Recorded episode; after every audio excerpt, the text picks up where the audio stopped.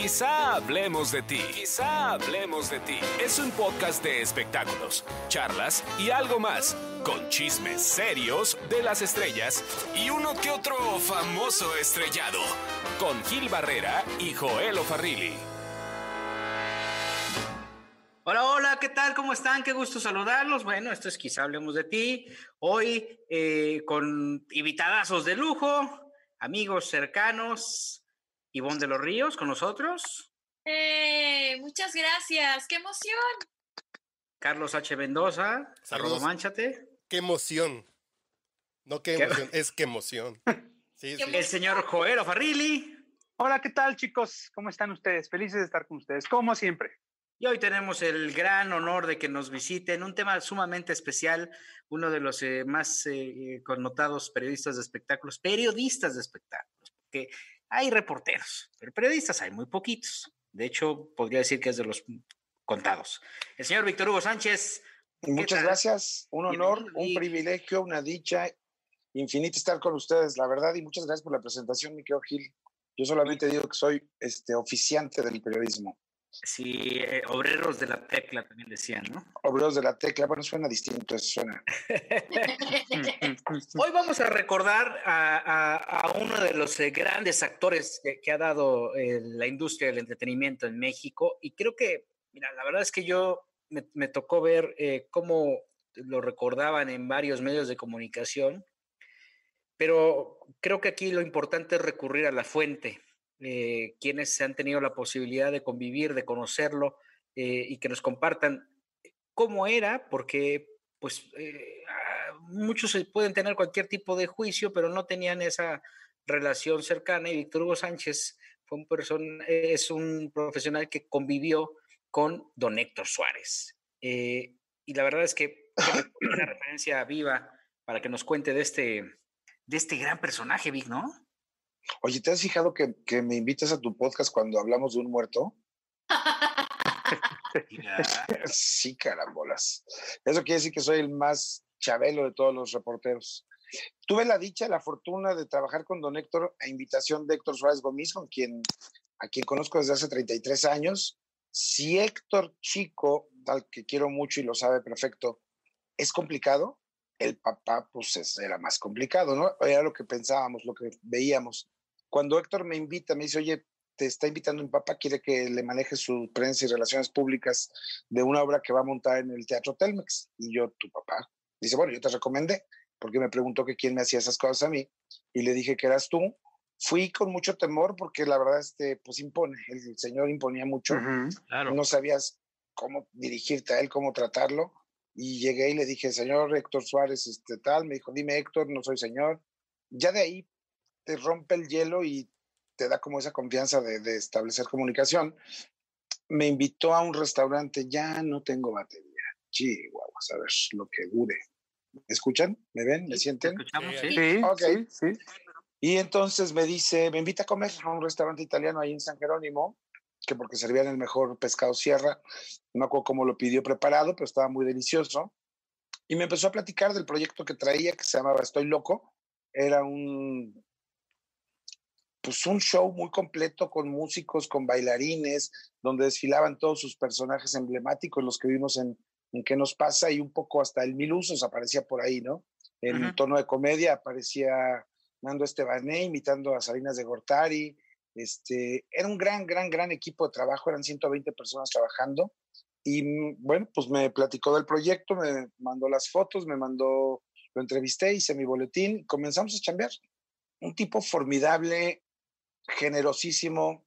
Me acuerdo que esa vez este, que estábamos comiendo pidió una botella de vino tinto y a mí se me hizo muy raro porque sabíamos todos que él había estado en AA y que, pues, que la gente de AA tiene por regla el resto de su vida no consumir alcohol nuevamente, ¿no? Ni siquiera en chocolates, en vinados, ni nada. Y resulta que, pues ahí va Víctor Hugo con su inmensa inquietud de preguntón y le dije, oiga, don Héctor, pues, ¿cómo va a tomar? ¿No está este, jurado en doble A? Me dijo, no, ya lo puedo controlar, no tengo, no me desboco, me tomo una o dos copas de vino con la comida o con la cena, generalmente en la casa, y eso, nada más para acompañar la comida. Y efectivamente se tomó nada más una o dos copas de, vino tinto, lo cual después fue un problema porque me acuerdo que en el tour de medios que empezamos a hacer, fuimos a una entrevista con Shanik Berman, nuestra querida Shanik Berman, y le dice en el programa, oye Héctor, ¿te puedo entrevistar afuera para TV, TV Notas? Le dijo, sí. Se sentaron en la salita de Radio Fórmula y le preguntó, eh, le dice, oye, ¿no has vuelto a beber? Y le dijo, don Héctor, sí, bebo una o dos copas de vino tinto en la comida o en la cena. Shanik cabecea su nota, su columna, su colaboración con eso, y don Héctor se puso furiosísimo, furioso, que cómo era posible, que la imagen, y le dijo, oiga, don Héctor, pero es que sí lo dijo. Me dice, ¿estás seguro que lo dije? Le dije, sí, sí se lo dijo. Yo estaba ahí, pues hasta puse mi jeta de, ¿cómo? ¿Ya lo vamos a hacer público? Me dice, no, entonces si lo dije, le ofrezco una disculpa a Shanik, porque pues sí, efectivamente es verdad. Yo no quería que se supiera, porque rompe con ese mito, ¿sabes? De, que el doble A no puede volver a tomar y él creo que era muy riguroso y muy estricto con su, con su imagen. Lo recuerdo siempre impecable, siempre de traje, siempre de traje, muy caballeroso, muy propio, muy correcto, muy educado y con unas cantidad de anécdotas. Tuve la fortuna que además de que lo acompañaba a las entrevistas, en el regreso me daba aventón, porque pues yo no tenía carro, él sí traía un Jetta negro que le gustaba manejar, no le gustaba usar chofer, eh, lo escuchaba hablar con sus hijos, con su esposa, tipo más amoroso, bueno, se deshacía en miel cada que hablaba con ellos. De verdad, de besos, de mi amor, de te quiero, de cuídate. Y con todos, ¿eh? con Julieta, con Héctor Chico, con su esposa, con Pepita, lo escuché hablar también, muy amoroso, muy cariñoso, muy cálido. Y me contaba pues un chorro de anécdotas muy interesantes, muy divertidas, de alguien que vivió pues toda la época gloriosa del cine mexicano de los 60 y principios de los 70 ¿no? Este, me contaba que su gran amiga era Lola Beltrán, que era como una niña. Me contó que le hicieron una broma a López Portillo, los invitaron al, a la cena del 15 de septiembre y cuando pasaba el presidente a saludar a todos sus invitados, Lola Beltrán le codea y le dice, ve lo que le voy a hacer. Dice, yo entré en pánico porque, pues imagínate que esta loca era capaz de hacer cualquier cosa.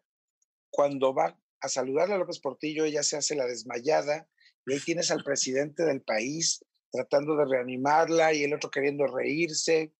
Cuando dijeron, a ver, pues ya, que vengan los médicos, ya entonces ahí lo entendió que pues, la iban a cachar en la broma y dijo, no, no, ya estoy bien, ya estoy bien. Este, un tipo muy divertido para contar sus anécdotas. Le pregunté que qué tan grave había sido su problema con el alcohol y me dijo, dice, imagínate que estaba yo en España filmando una película y un día despierto encima de un camello en Egipto. ¿Cómo se subió al avión? ¿Qué hizo para irse a Egipto? Se traía un problema muy, muy, muy grave de alcohol, ¿no? Fíjate, Vic, que además este tipo de anécdotas también las, las, las relataba en el escenario. En la época, ese era el stand-up como original, ¿no? Me tocó verlo hace muchos, muchos años por circunstancias del destino, presentando, eh, Raúl Astor presentaba un espectáculo en el Fiesta Palace en esa época, ahora Fiesta Americana en el Estelaris, y dentro del, sketch o dentro de, la rutina que tenía, contaba esa anécdota pero te lo iba contando, lo iba dramatizando, lo iba, porque este era un encuentro que tenía entre eh, Héctor Suárez y Raúl Astro. Cuando No Empujen formaba parte de un espectáculo musical nocturno eh, en aquella época en la que prácticamente el cabaret eh, y el espectáculo nocturno, la vida nocturna de nuestro país respetadísima y era pues evidentemente atractiva porque venían de un programa sumamente exitoso. Esa, esa, esa anécdota la cuenta él ahí y, y, bueno, pues la gente, yo recuerdo claramente que la gente enloquecía con él. Eh, la forma tan particular que tenía de ver el espectáculo, porque lo veía con un respeto, al final lo heredó eh, Gomis, ¿no? Eh, pero eso es lo que le da un, sello diferente a este tipo de estrellas, ¿no crees? Totalmente, porque además venía forjado de, realmente hacer tablas, de, estudiar con Carlos Alcira, de romperse el lomo para destacar, porque además pues no era un tipo, en su juventud no era un tipo galán, ¿no? No era un tipo ni siquiera alto, que podría haber destacado como, como protagonista de, de, del cine de aquella época y sin embargo lo fue. Sí, porque además era, él, él era como ese, ese estereotipo del, del, mexicano este, rudo, ¿no? Ahora les dicen este, chacales, ¿no? Pero siempre con, con ese tipo de, de, El chacal de oro. Exactamente. Entonces, este, sí, sí, la forma de caminar, ¿no? Y padrotear, y, y al final logró, porque lograba transformar, trasladarte con, con eh, cualquiera de los este, personajes que, que hicieran. Joel. Pues un actor de carácter, ¿no? Lo que le, Efectivamente. Le eh, Víctor Hugo, yo, yo, quisiera preguntarte, eh, ¿cómo concebía don Héctor, cómo concebía la amistad en un mercado eh, donde todo es apariencia, todo es diplomacia, como es la industria del entretenimiento, donde todo es bonito, son buenas formas, y el carácter de don Héctor no era precisamente ese, sino que era súper sincero, no se dejaba de nadie, él siempre eh, decía que no se dejaba humillar y que por eso nadie lo quería, porque defendía sus derechos. ¿Cómo él llevaba esa parte en relación eh, con todo el espectáculo? Te lo pregunto a ti, pues como tú, tú tenía, llevabas esa parte ten, de... tenía amigos entrañables, tenía gente muy cercana, pero realmente amigos, amigos muy pocos, porque justamente estando eh, haciendo antesala para entrar al programa Charros contra Gangsters, teníamos como una hora vacía, digamos, y le dije, oiga, don Héctor, ¿por qué no invitamos a sus amigos al show para que pasen por la alfombra roja? Porque hubo alfombra roja y todo el numerito. Y me dice, órale, nos pusimos a marcar de uno en uno a Otto Sirgo, a Lucia Méndez, a Carmen Salinas, a 30. Alcanzamos a hacer 30 llamadas. Todo el mundo le contestó con, con mucha amabilidad, como con mucha empatía, pero la verdad es que ninguno llegó, ninguno llegó al estreno. ¿Nadie? Nadie, hablándoles él personalmente. Entonces me dijo él que pues eran una bola de ojetes hipócritas y que les daba miedo juntarse con él porque Héctor tuvo un, un momento en el que no era bien visto ni por Televisa ni por Azteca, justo por lo que comenta Joel, de no dejarse humillar, de no dejarse ningunear, porque él sabía lo que valía como actor, él sabía lo que valía el nombre de Héctor Suárez en una marquesina, en una pantalla, ¿no? Era garantía de taquilla y de éxito, y entonces, pues, no era bien visto por las televisoras, y él argumentaba que a estos cuates les daba miedo juntarse con él, que qué hubieran dicho en Televisa si hubieran visto a Autosirgo por ahí desfilar en la alfombra roja, ¿no? Uh -huh. Y puede ser que tenga razón, que les daba miedo, porque al final creció con ellos, convivió con ellos, hizo trabajo, trabajó con ellos infinidad de veces, ¿no? Yo Entonces, recuerdo... Que no vas a ir, ¿no? ¿Qué cosa avisar? Sí, yo llego, amigo, y no, no llegar. Imagínate, pero además fueron 30 personas. No me acuerdo la lista, me acuerdo muy, mucho de, de, Otto, me acuerdo de Talina Fernández, me acuerdo, Talina fue la única que le dijo que ya no salía en la noche, que la disculpara, que no iba a poder ir, pero los demás le dijeron que sí, todos los demás le dijeron que sí, esto estaba terrible, que usted dejen plantado, ¿no? Claro. Eh, eh, eh, además, ¿sabes qué? Era impresionante que se paraba en, un, en, en, cualquier lugar donde se parara y, y lo que bien dice, se imponía de una forma bárbara. O sea, acercarte a entrevistarlo no era, no era sencillo, sí tenías... Tenías que tomar que, aire, ¿eh? Para y sabías que te podía responder mal, ¿no? Sí. Y además por el tono de voz y esta cosa ronquita que tenía, este, imponía y por toda la historia que le sabíamos, ¿no? Que si le preguntaban algo indebido, te ponía en tu lugar y no de buena manera. Digo, al final tenía las tablas para poderlo hacer, porque, mira, yo tengo una anécdota con él. Eh, que, eh, me mandaron a, al Teatro de los Insurgentes, no recuerdo qué estaban presentando, si algo con Daniela Romo, no recuerdo qué. ¿La libélula? Seguramente. Era la libélula, fue en 2004, 2005, por ahí. Eh, y entonces, este, era muy particular. Me, me, mandaron porque pues, se publicó alguna situación que no le gustó y entonces él pidió que fuera alguien a entrevistarlo. Pero mándame a alguien serio, ¿no? Y entonces, pues, como yo cubría ciertas fuentes, me dijeron, vete a entrevistar a Héctor Suárez. Y entonces cuando llego, lo primero que me avienta es la queja de la reportera que escribió la nota. Me dice, es que son chingaderas, mano. Fíjate que esto y lo otro, yo, yo no voy a permitir, porque además, porque dicen, ya, ya, ya. Lo dejé hablar. Y dije, bueno, pues para eso estoy aquí. Vamos a, a primero, vamos a, a, no se enoje con el título, ¿no? Estábamos en Teleguía en esa época. No se enoje con el título, pues vamos a sacar algo bonito, mire esto y lo otro. Eh, la charla, porque me necesitó dos horas antes de, de, empezar la función, la charla se prolongó hasta casi el momento en que tenían que ya atender, ya vestirse y todo eso. ¿no? Me dio un tiempo muy razonable, inexplicable para este tipo de artistas que son tan disciplinados ¿no? y que sí respetan mucho los tiempos que deben de tener de preparación para cada, cada presentación. Y al final, después de una entrevista muy larga, una plática muy larga y muy entretenida y alentadora y aleccionadora, me dijo, oye, este, yo, yo no sabía quién venía, pero yo estaba preparado por si me querían hacer alguna chingadera. Y sacó de la bolsa del saco, y sacó, ya, llegó Ernesto Buitrón, y sacó de la bolsa del saco una, eh, una grabadora. Y me dijo, mira, yo te iba a grabar porque lo que me hicieron y no me gusta que pongan palabras donde no hay, no sé qué, pero pues no tengo, no, no tengo, no tuve necesidad de usarla, como si fuera un arma, porque hablábamos justamente de la, de, lo impactante que puede ser la palabra para pues, generar tendencias o para tergiversar, porque de ahí se deriva todo, ¿no? De, que lo que dijo no era lo correcto. Y, y, ese fue el, primer acercamiento que tuve con él ya como reportero.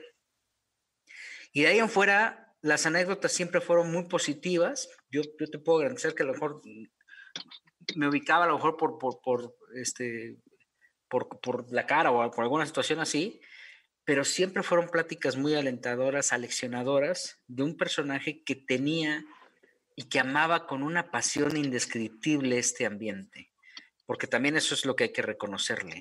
Eh, hacía su voluntad y se ponía el brinco y se peleaba con todos y tenía los pantalones para enfrentarlos y confrontarlos y eso, eso lo hacen muy pocos. ¿Quién de los que están ahora... y, de, y, de, y de arriesgar, Gilberto, porque yo recuerdo que en aquel entonces se suponía que iba en sociedad con Go al Teatro Telmex y Go no le cumplió con 3 millones de pesos que iban a invertir de publicidad y entonces el teatro estaba casi siempre vacío. Y don Héctor perdió ahí como 5 millones, porque además no dejó de pagar sueldos de la gente. Era un equipo como de 120 personas entre músicos, bailarinas, este, actores, vestuario, todo lo que requiere una producción de, esa magnitud. Y tuvo que pagarlo en su bolsa, tuvo que pagarlo en su bolsa. Un día le pregunté que si había hecho mucha plata, me dijo sí. ¿Con qué nos pasa? Dice, fue la locura. La locura, la locura, hice mucho dinero, trabajé como loco, fui a todos lados en gira, Estados Unidos, México, Centro, Sudamérica. De ahí salió mi casa de Cocoyoc, dice, y hasta me alcanzó para comprarme un departamentito en Nueva York. En la Quinta le compró casa a, los dos hijos, ¿no? en, el mismo, en el mismo edificio. No sé por qué Héctor no tiene casa. Héctor paga Creo que la vendió. No sabría decirte ahí si tanto sí, que él, pero sí sé que les, se les compró un departamento en la Quinta Avenida de Nueva York muy cerca, y si no es que en el mismo edificio donde Emilio Azcárraga mismo tenía el suyo, pero él decía un departamentito, ¿no? En, Nueva York. Y hizo mucha lana y dice que terminó odiando qué nos pasa. Que toda la vida luchó por ser reconocido, por ser alguien, por trascender, y llegó el momento en que no podía sentarse a comer en ningún lugar porque era, hágale como él no hay, no hay, hágale como él no sé qué, hágale como queremos rock. Dice que la gente lo invadía tanto que llegó a odiarte ese momento de su vida. Es que fue un tremendo. ¿Qué le pasa a Vic? Uno pregúntele y pregúntele, ¿qué pasó con Luis Miguel? ¿Y qué pasó con Héctor Suárez? Ya, yo, ya terminé, yo ya terminé por odiar a Luis, ya terminé por odiar a Luis Miguel, por eso. Pero ¿y qué onda con Oye, pero, pero ya eres más famoso, ¿no? Hijo de vecino, al final ya, o sea, creo que el anecdotario que tienes, este, te, te, al final te ha catapultado hoy en día a cosechar todo esto que en algún momento trabajaste pues porque no hay quien haya podido acercarse a las figuras, y, lo digo por los comentarios que hacías de don Héctor, de, a la talla a la que tú te acercabas, ¿no? O sea, estas anécdotas de, de Go y de lo del teatro, pues son cosas que incluso ya don Héctor no platicaba porque las nuevas generaciones ya no tenían el conocimiento y el acercamiento con él. Hay una etapa en que los artistas se cerraron desde el momento que el periodista invadió su privacidad, pues el artista se cerró yo no conozco a, o a muy pocos que vayan a la casa de, de Susana Osamantes o en la casa de Cristian o en la casa de Juan Gabriel, ¿no? Tuve la ventaja y la fortuna, mi querido Ernesto Buitrón, que acaba de integrarse al, a la charla, de haber tenido esa etapa en la que el periodismo además era como muy inocentón. Tú no ibas a preguntarle con quién se acostaba. Era un periodismo muy, muy de industria. Ibas a preguntar quién era el productor del disco, quiénes eran los compositores, si había un dueto. Ibas a la grabación del disco que homenaje a Pedro Infante que le hizo Mijares. Y entonces te dejaban entrar al estudio de grabación y ahí ves a Daniela y a Mijares, esta cosa que hicieron después de empalmarse con la voz de Pedro Infante. Y no, no preguntabas más nada, ¿no? Es que eran espectáculos. Oye, Vic, y, privada. Y hablando, hablando de eso, ¿cómo veía Héctor Suárez a, la prensa? Como un mal necesario. No todo el mundo le caía bien. había, pues estos reporteros nuevos que no quiero hablar mal de ellos, pero que de repente sueltan una pregunta a bocajarro sin haber, no sé, como preparado el terreno para soltarla. todo se puede, yo estoy convencido que todo se puede preguntar, ¿no? Pero llegan y dicen, oiga, que se acostó con, la bailarina esta, o le sacaron una vez en el TV Notas, ¿no? Que andaba con unas niñas bailarinas de su, de su compañía. y decía él, ¿cómo es posible que por una foto donde yo la estoy tomando de la mano o, abrazándola porque estamos cruzando la calle, ya determinaron que yo ando con ella, ¿no? Héctor, pues yo no creo ni siquiera que a su edad, porque más cuando salió esto, él tendría sus setenta y tantos, yo no creo que anduviera con una chamaquita de 22, la verdad. Y él me, él me aseguró que no, y le creo porque, pues también podía haberme dicho entre nos, ¿no? Oye, sí, si ando con ella, ayúdame a librarlo. No, me dijo, no ando con ella. Y estaba muy encabronado con la revista TV Notas. De hecho, en una conferencia de prensa que hicimos para anunciarlo de otro loco, de lo que estoy loco, terminó yéndose al terreno de si iba a demandar o no iba a demandar a TV Notas por esta nota que les habían sacado en portada, ¿no? Porque también lo marcó para esta nueva generación, o sea, la, generación que no vivió el éxito de qué nos pasa, ¿no? Porque también hubo una brecha generacional que no creció con qué nos pasa, lo, lo, lo reubicó con un escándalo innecesario y con una con un golpe pues eh, voraz para, para, una estrella de la calidad de, de, Héctor Suárez, ¿no? Es, ¿Es exagerado pensar que está en la liga de Tintán y Cantinflas? Yo creo que no. No, yo creo que no. justo. Hoy cuando ves las portadas de los periódicos y le dedicaron en algunos lados hasta media plana y en las secciones de espectáculos la portada completa casi, yo creo que se fue un gran, gran, gran, gran actor, un tremendo actor. Yo no sé si ustedes han visto la película nada más déjame terminar esta idea. No sé si han visto la película de Lagunilla, mi barrio. Al final, cuando se queda con Rita y se quedan solos en la vecindad y están en un cuarto y tienen nada más ahí unos tamales o algo para cenar, y dice, vamos a imaginarnos que esto es un pavo. Mira, y aquí está el árbol, no sé qué. Y tú empiezas de reírte y terminas berreando porque era un actor capaz de llevarte de la comedia al drama en un segundo. Yo no, conozco a ningún actor de esa calidad, ¿eh? Si era un artista. ¿No crees tú que... A ver, este, Charlie, Charlie. Que si era un artista, Héctor Suárez creaba arte eh, en el sentido más puro de la, eh, de la expresión, de compartir eh, ideas, sentimientos, era, era genial. Y, y, creaba personajes, ¿no? O sea, al final el Mil Usos no es el Tirantes, al final el Tirantes no es el Flanagan, al final el Flanagan no es el Queremos Rock o el padrecito de la iglesia, aunque era el mismo tono de voz, ¿no? Pues no se lo puedes cambiar a un actor, él creaba personajes. Tú ves personajes. En Mecánica Nacional, que está con Fabiola, ¿cómo se llama Fabiola qué? Esta actriz guapísima.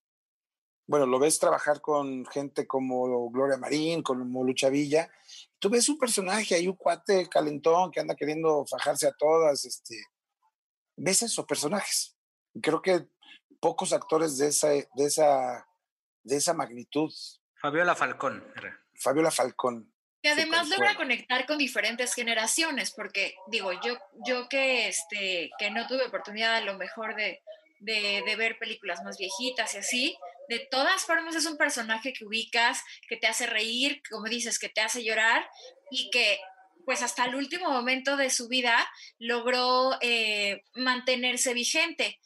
Ven que estaba comentando que iba a sacar un nuevo proyecto y este, y bueno, también desafortunadísimo eh, esta última batalla que, que, tuvo con tantas cirugías y como muy atropellado el tema de, de su salud, ¿no? Sí, pobre Flo, padeció mucho la cosa esta del cáncer. Y un tipo que además se reinventaba y se reinventaba porque yo recuerdo cuando Héctor Suárez Gómez lo invita a hacer stand-up, Héctor Suárez, papá, dice es que yo nunca lo he hecho. O sea, ya hice todos los géneros de comedia, ya hice todas las formas de actuación, no he hecho stand-up. Y se metió a estudiar el stand-up y se metió a escribir y se metió a hacer. Y la verdad, pues arriesgarse porque podía haberle ido mal y haber echado para atrás tantos años de gloria. Y no, lo hizo también que duraron como tres años con los Locos Suárez, ¿no? En el telón de asfalto. Y jalaba esta generación perdón, hay que recordar el Rose también, que fue uno de los primeros que se atrevió a, digámoslo así, enfrentarse contra cualquier comentario, México el primero. Pues, digamos, positivo o negativo. Muy comentado ese Rose, ¿no? Sí, bueno, del, otro que de los más comentados, del, desde que se hizo el Rose, eh, sobre todo aquí en México, y como lo decías, eh, yo creo que don Héctor sigue intentó, aunque yo quisiera despejar aquí una duda. ¿Tú crees que el veto que tuvo durante tantos años también y, la forma en la que él se confrontaba, digamos, eh, apegado a sus ideales, lo pudo haber afectado? ¿Tú crees que don Héctor le frenaron la carrera tanto y él mismo se la frenó por meterse en varias batallas que quizá eran difíciles de ganar? No, yo creo que siempre encontró alternativas, ¿no? La televisión en ese momento tampoco estaba ya para para el tipo de comedia que él estaba haciendo o que había hecho con qué nos pasa, porque si lo ves a la distancia, pues era una crítica muy inocente. En realidad no era, no era tan aguerrido como hoy se ven en las redes sociales, como puede ser un youtuber, como puedes comentar hoy abiertamente el presidente de la República o de cualquier funcionario público. En aquel momento él criticaba figuras, pero no hablaba y ni decía nombres, ¿no? Pero era contestatario y tenía mucho la suerte de, palillo, ¿no? O sea, es, este, esta denuncia de Carpa la, logra migrar perfectamente bien a la televisión y reflejar pues gran parte de la idiosincrasia y de, este, de esta manera del mexicano, ¿no? Para, para enfrentar o para, para, darle la vuelta a las cosas. Eh, y en el momento en que señala, ¿no? Y, hace este señalamiento oportuno, eh, en una época en la que no había pues eso es lo que también genera un cambio también eh, completo. Y después cuando vuelve a hacer eh, la representación de qué nos pasa, como bien dices, ya no genera tanto impacto porque entonces ya nuestra capacidad de asombro había superado la denuncia y no superó el mismo que nos el éxito tan arrollador que tuvo con que nos con la primer, la primera versión de qué nos pasa, ¿no? Sí, es la primera temporada, haber sido en el 82, 83, yo creo, ¿no? Fue 86. 86. Sí, estaba leyendo hoy, Proceso republicó un texto de, Carlos Monsiváis de, de, mayo del 86, creo, que hace un desmenuce de lo que estaba haciendo Héctor Suárez en ese momento en la revista Proceso. Eh, estamos hablando que, que fue un, programa intelectual de esa magnitud. Que fue un programa de comedia en el Canal 2 que logró llegar a ese nivel de tanto al público general como al círculo rojo. Es, es impresionante lo que hizo hace 34 años, que ya ahorita a la distancia, hoy que cualquiera le puede mentar la madre al presidente. En aquella época, el hacer un chiste de un burócrata, ya te veían feo en los pinos. Y, y, era un momento en que también no había tanta competencia, ¿no? O sea, todos estaban viendo el Canal 2 y, estaban esperando a Jacobo, ¿no? Eh, no había nada, eh, o sea, no había nada antes de más que el Canal 2. Entonces, eh, cuando tienes todo eso y esta crítica social, que también es un ejercicio de apertura interesante que tiene Televisa en ese momento, al que le apuesta, innovador, este, disruptivo, ¿no? y los resultados son impactantes en una época en la que el, rating era, pues todo estaba destinado para Televisa. Y luego viene esta diversidad de personajes que también reflejan claramente al mexicano, bueno, pues logra complementarse al 100% porque ahí también la vena eh, eh, histriónica es la que maneja prácticamente todo el programa, porque al final también inteligentemente nunca fue Héctor Suárez el que señalaba al presidente o el que señalaba al, al, burócrata o el que señalaba a las mamás frustradas, ¿no? Era los personajes. Los personajes magistralmente realizados, ¿no? Y después... Hoy, hoy sería impensable una Zoila, por ejemplo, ¿no? Porque sería políticamente incorrecto. Exacto. Estás señalando un punto de vista machista sobre o misógino quizá. Hoy sería impensable ver a Zoila. ¿Qué era Zoila qué? ¿Se acuerdan del nombre? Pues, era Doña Zoila, ¿no? Se llamaba Doña Zoila. Doña Zoila, sí. La que lava y la... O, o, o, tú ya ves al Flanagan ahora y ya lo ves fresa, ¿no? Sí, claro. Sí. Ya la distancia... hoy, es, hoy, es, un hipster, ¿no? Sí. Tengo, tengo presente un personaje muy particular que hizo eh, don Héctor, que seguramente, Víctor Hugo, tú recordarás hace unos 10 años en el teatro. Una obra llamada La señora de su casa donde él se caracterizaba de una señora, era un monólogo y entonces te iba narrando y te iba mostrando las situaciones de violencia eh, a las que era sometida por su marido y efectivamente pasabas de la comedia al drama total y podías empezar la obra riendo y, carcajeándote eh, a, a, pulmón abierto y terminabas en el drama total, ¿no? Y recuerdo la noche del estreno, no recuerdo quién, quién, era el productor, pero sí recuerdo la noche del estreno, la ola de aplausos que, que arrancó y, de buenas críticas. Y ese también era eh, Héctor Suárez, eh, un hombre que, que, también de pronto eh, podía meterse en el sufrimiento de, otros, ¿no? Y se apoderaba del personaje y a través también de, esos dramas tan fuertes denunciaba, no nada más de la comedia. No lo recuerdo, mi querido Joel, yo no lo vi. Tampoco pude verlo en la señora presidenta, que creo que también le fue muy bien.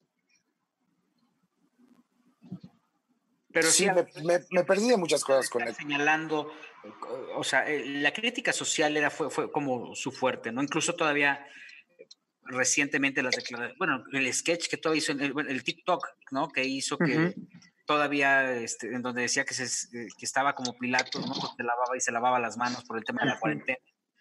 Tenía un retrato muy claro de la sociedad y te decía lo que la sociedad quería escuchar, que también podría ser uno de los elementos a, su favor, ¿no? Era un cuate informado, era un cuate culto, era un cuate. Vieron un video, sale tocando el piano, yo no sabía que tocaba el piano. Sí, yo también no sabía. Sale tocando algo, y toca... no sé si es Mozart o. ¿Mm? Y toca Mozart clásico impresionante. Como de cascarita, así como. Un tipo muy preparado, muy culto y muy con ganas. Él decía que lo que él quería ver es que la gente se despertara, que la gente reclamara, que la gente asistiera al derecho de ser respetado y de ser atendido. Otra vez ya me quedo así sin batería. Esa este habrá sido la gran frustración de Héctor Suárez, eh, el hecho de que México, su México que amaba tanto, decía él, no despertara, no reclamara yo creo que luchó, no sé si se fue con la frustración, pero luchó hasta el último día porque la gente despertara. Te lo explicaba de una manera muy simple. Decía, a ver, Víctor Hugo, explícame por qué si hay 10 cajas en el supermercado y solo hay atendiendo dos, ¿por qué vas y te formas? ¿Por qué no vas y le dices al gerente que abran las otras pinches cajas? Porque tú estás pagando y necesitas ser atendido. Y si hay 10 cajas es porque debe haber 10 cajeros. Y él era capaz de hacer ese tipo de cosas. ¿No? Y si te metía la reflexión de, güey, ¿por qué me quedo callado, de verdad? ¿Por qué me quedo, por qué agacho? Fíjate, vi que yo hablé, perdón, con, con Luis de Llano eh, después de la muerte y, me contaba esta, esta cuestión de, del programa que comentaba hace un momento del regreso, ¿no? De don Héctor.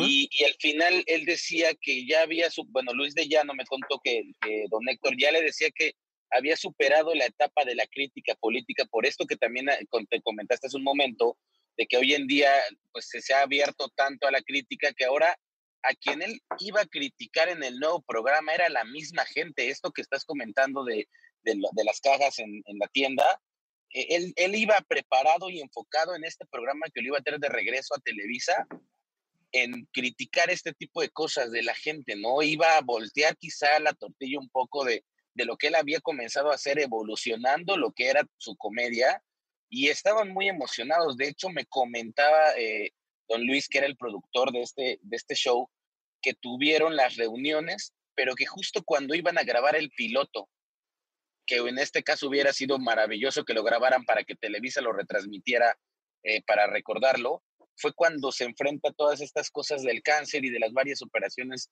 en las que, que, se tuvo que someter y que al final lo que le dolía mucho a Héctor en el momento de irse a su casa de Cocoyoc era no poder llevar este nuevo concepto, digamos, los siglo XXI, 2020, porque era quizá el proyecto que culminaría como su carrera, ¿no? Porque él ya, ya veía su carrera de cierta forma, pues como en una etapa tan madura que quizá él la hubiera pensado en el retiro. Eh, lo que pasa es que también la crítica social, la descomposición siempre fue como un detonante en todos sus personajes y en esta comunicación que, que, que, tuvo, ¿no? Y además y ver llega, hace poquitos días haciendo todavía TikToks, porque ¿qué fue? 18 de mayo, una cosa así, ¿no? hablaba justo como de esta adaptabilidad que tenía para encontrar pues nuevas alternativas y nuevas formas para acercarse a público nuevo y público distinto, al que de pronto muchos le tienen miedo y no, eso ya no es para mí, él todavía se plantó ahí. Muy valiente, siempre en reinventarse, siempre en descubrir, no sabía esto yo, Ernesto Buitrón, que comentas, pero suena muy lógico, muy lógico porque además era un tipo de retos. Claro que le hubiera dado la vuelta a la tortilla y claro que hubiera funcionado puede ser un gran, gran proyecto.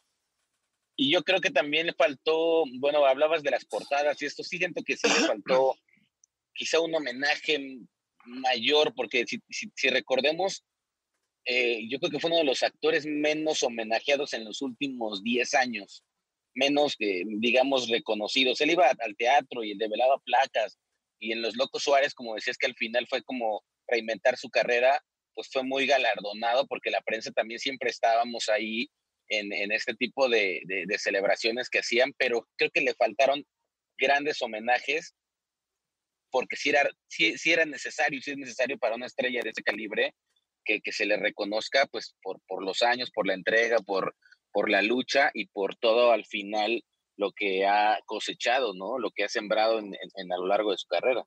Pero, ¿sabes qué? Hemos, hemos visto que le han hecho series a Silvia Pinal, Alejandra Guzmán. Yo creo que una serie de la vida de Héctor Suárez habría sido un justo homenaje, porque además tuvo una vida súper intensa, súper loca, súper desmadrosa, súper reventada, ¿no? Y, y, es, debe haber sido bien interesante su vida privada. Creo yo que podría ser. Él quería escribir un libro, que no sé si terminó de escribirlo, se fue Héctor Suárez Gómez a Cocoyoc a entrevistarlo y grabaron y grabaron y grabaron, pero no sé si lo pasaron a papel. Pero él decía que iba a escribir un libro que se llamaba Las águilas vuelan solas, los ojetes en parvada. tipo brillantísimo. Pero en términos de ego, ¿qué tan grande tenía el ego? Yo creo que no, yo creo que ya había pasado por esos infiernos del alcohol y esos infiernos de, de popularidad, Gil, que te hacen aterrizar y que ya no hay quien llegue y te diga, oiga, don Héctor, es que usted es un maestrazo, ya lo sabía. Yo creo que tenía el ego muy centrado, por lo que yo lo veía en las entrevistas, todo el mundo lo elogiaba, todo el mundo lo alababa, y él como muy ecuánime con eso, ¿sabes? Como muy, pues ya sé quién soy, ya no me tienen que decir, este, qué linduras van a, a floritear aquí, pues ya sabe. Yo creo que no tenía un ego desmedido, yo creo que lo tenía muy controlado. Ah, si hubiera sido desmedido, te voy a explicar, le hubiera pasado lo que le pasó a Huicho Domínguez con el premio mayor, que da el madrazo hasta el cielo y, lo pone a temblar y recae en el alcohol. Don Héctor no, ¿no? Tiene una vida muy tranquila, meditaba ahí en Cocoyoga, hasta se hizo un lugarcito ahí para hacer meditación, para practicar yoga, este, un tipo muy familiar, muy amoroso. Los domingos me decía Héctor, Suárez Gómez para la entrevista que publicamos en TV Novelas, que lo que extrañaba mucho era los domingos, que ya se estaba haciendo una costumbre de ir a comer con el papá, toda la familia, que eran unas comidas grandísimas. Un tipo muy familiar, muy centrado, creo.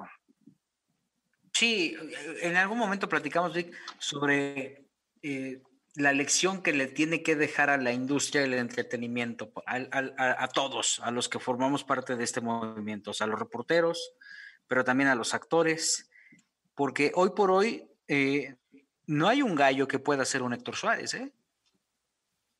Pues mira, está Rafael Inclán, que eh, yo para mí sería... Hablo de las generaciones actuales, digo, Saúl Izazo no lo veo como un Héctor Suárez, ¿no? Este, y todavía si me voy todavía más con más jóvenes, creo que son, eh, es mucho más complicado. Sí, de la misma generación quedan pocos, tan virtuosos como justamente como, como, como eh, Rafa Inclán, que te puede hacer Moliero, te puede hacer este, los lancheros, ¿no? Pero, pero de esta nueva generación no están creciendo con esta formación para ser grandes estrellas o grandes actores como ellos, ¿no? Porque la misma industria ya no está generando estrellas, ¿no? De repente hay estrellas que, eh, que brillan porque les llegó el proyecto adecuado. Está este Mi papá les llama de estrellas fugaces. No sé si fugaces, pero Netflix está haciendo un semillero de un montón de gente que ves muy talentosa, como el cuate de, eh, de Mejor Llama Saúl, ¿cómo se llama el protagonista? Pero el ah. Sí, ¿cómo se llama el protagonista? No me acuerdo. Permíteme. Este cuate, de repente de nadie conocerlo, hoy es una superestrella, es un tremendazo actor. Yo creo que es la industria la que no los está aportando, soportando, mi querido Gil, la industria mexicana. No está generando estrellas, está generando proyectos, pero no estrellas. Bob. ¿Bob qué? Bob, Odenkirk. Odenkirk. Es un tremendo actor, de verdad, lo ve. Eh, la cantidad tan grande de, proyectos que hay ahora y la competencia, porque es lo que están comentando, que antes solamente la gente tenía como una alternativa. Entonces, el que era estrella era estrellota. Entonces ahorita al final hay como diferentes alternativas, diferentes propuestas y si bien yo también me encanta ver el Call Saul, pero no no hay tanta gente que siga la serie como en su momento eh, las personas seguían que nos pasa o un este eh, siempre en domingo, ese tipo de programas que de, plano catapultaban porque eran la única alternativa. Entonces, como bien dice Gil, no están creciendo estas estrellas de esa manera porque la industria no se mueve de la misma manera, en mi parecer. Y también eh, yo hoy estaba viendo en ese texto de Carlos Monsiváis que Ausencio Cruz fue guionista de ¿Qué nos pasa? Eh, entonces se entiende el paso de por qué la caravana hacía lo que hacía. Creo que Víctor Trujillo es el único que está medio activo que podría jugar en esa liga de Héctor Suárez. Pero yo creo que no, yo creo que al final el actor Héctor Suárez es, es, una estrella. Sí, sí, porque dominó. Es el reflejo del mexicano en toda la extensión, del, del, mexicano triunfador que tuvo su etapa este, dolorosísima, pero que al, final salió adelante. Se le admira incluso hasta haber sido papá a los 75 años, ¿no? Pues se le aplauden ¿eh? a quien a los 50 y tantos ya, ya no alcanzan eso, ¿no? Entonces, este, creo que esa, esa virtud, este, digo, eh, eh, el tema familiar, la transparencia sería el, el, mejor secreto de Héctor Suárez, Rick. Yo creo que era un tipo transparente porque no tenía nada que esconder ni que ocultar, ¿no? Eso sí, no abría la puerta a todo el mundo, pero si alguien tocaba, entraban muchos reporteros jóvenes fueron a Cocoyoc, a su casa, a conocerlo y entrevistarlo. un tipo que no tenía, pues no tenía pelos en la lengua, simplemente, ¿no? Lo que le preguntara, si sabías cómo preguntárselo, te lo iba a contestar. Pero sí creo yo que ya no hay estrellas de esa magnitud. No creo que Víctor Trujillo pudiera ser porque no ha hecho. No, porque no ha hecho nada. hecho teatro. Sí, sí, sí. No. O sea, en realidad nada más tiene un personaje muy exitoso. Y ya. En el teatro es muy buen actor, pero Héctor hizo cine y son Hizo teatro y triunfó en teatro. 15, 20 personajes emblemáticos que identificas y que reconoces, ¿no? Y, que, y que si hubiera un paseo de, las estrellas, o sea, tú, tú ves una estrella de Héctor Suárez y te cuadras, y entonces te acuerdas de Milusos y te acuerdas de Lagunilla, mi barrio, pero también te acuerdas de qué nos pasa, pero también te acuerdas de las maravillas que está haciendo en TikTok o que hizo en TikTok, y te acuerdas de un personaje icónico que, que que también tenía muy clavado el rollo de mover conciencias. Entonces, frente a eso, yo creo que eh, cada vez es más escaso un sustituto, que creo que no. En este momento no hace falta, pero, pero lo, preocupante es que ya no lo hay, ¿no? Y la comida viene por el lado del Estado. ¿No? No, no, no. ¿Y no lo habrá? ¿No? Pero creo que es un personaje emblemático que, que vale la pena que se, le, se le dé el respeto y el lugar que merece, porque volvemos a lo mismo. Eh, a veces eh, yo veía todas las condolencias de tanta gente y ahora con esta anécdota que refuerzas, Vic, en, el sentido de que pues nadie se interesó en irlo a ver, sí te das cuenta de la, eh, pues es tremenda hipocresía que hay dentro de la industria también. De la frialdad que hay en el medio, ¿no? Y de que cada quien estar cuidando su propia milpa. Yo creo que no habría mejor homenaje que pasar en, ahora que todos podemos salir, si es que regresamos, en el cine ver sus películas más emblemáticas, sería fabuloso verlas en, ese, en esa dimensión para la que fueron creadas, para la pantalla grande, ¿no? Sería estupendo que una televisora las transmitiera también, pero fueron concebidas para verse en grande, porque era un gran actor que además, yo me acuerdo los close-ups que le hacían en Lagunilla, en el Mil Usos, reflejan dolor, reflejan, o sea, está el personaje ahí, ¿no? Entonces hay que verlas en, esa grandiosidad de la pantalla gigante. En, términos de audiencia, ¿cómo le iban las películas de, Héctor Suárez, Joel? ¿Tienes registro de eso?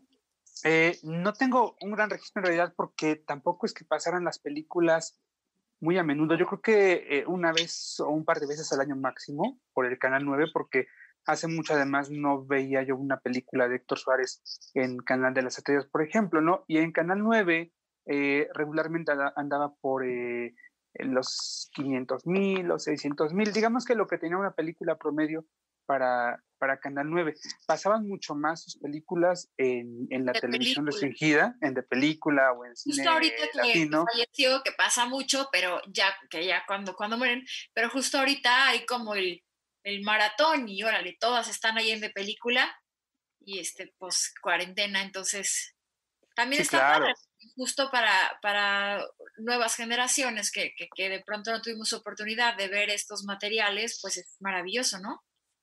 Está Pero sí. hay, que ver, hay que verlas, hay que revisarlas porque es un gran cine. Mecánica Nacional está calificada como una de las 100 mejores películas del cine mexicano de todos los tiempos. Es una gran, gran película.